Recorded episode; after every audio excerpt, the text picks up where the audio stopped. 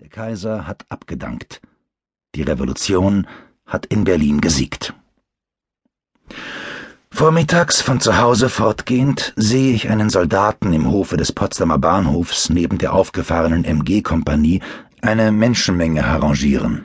Auf den Straßen, Friedrichstraße Linden, ist um diese Zeit zehneinhalb bis elf alles still. Ich gehe in Uniform, unbehelligt bis zur Diskonto-Gesellschaft gegenüber von der Bibliothek. Von da zu Piłsudski ins Kontinental. Der Diener, dem ich den Auftrag gegeben hatte, mir für Piłsudski einen Degen zu besorgen, wartete am Kontinental, um mir zu sagen, dass alle Waffen in den Geschäften beschlagnahmt, ein Degen deshalb nicht zu bekommen sei.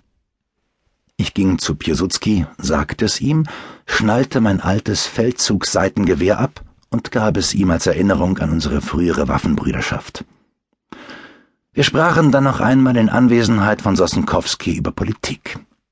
Ich wiederholte, dass eine schriftliche Bindung Piłsudskis auf mein ausdrückliches Betreiben und im Einverständnis sowohl mit dem Reichskanzler Prinzen Max wie mit Gröner und dem Kriegsminister unterblieben sei, weil ich es für klüger hielte, mich ganz allein auf seine Ehre und seinen Patriotismus zu verlassen, die ihm eine für Deutschland genehme Bahn wiesen, nämlich Frieden mit Deutschland, um Ruhe zum inneren Aufbau zu gewinnen.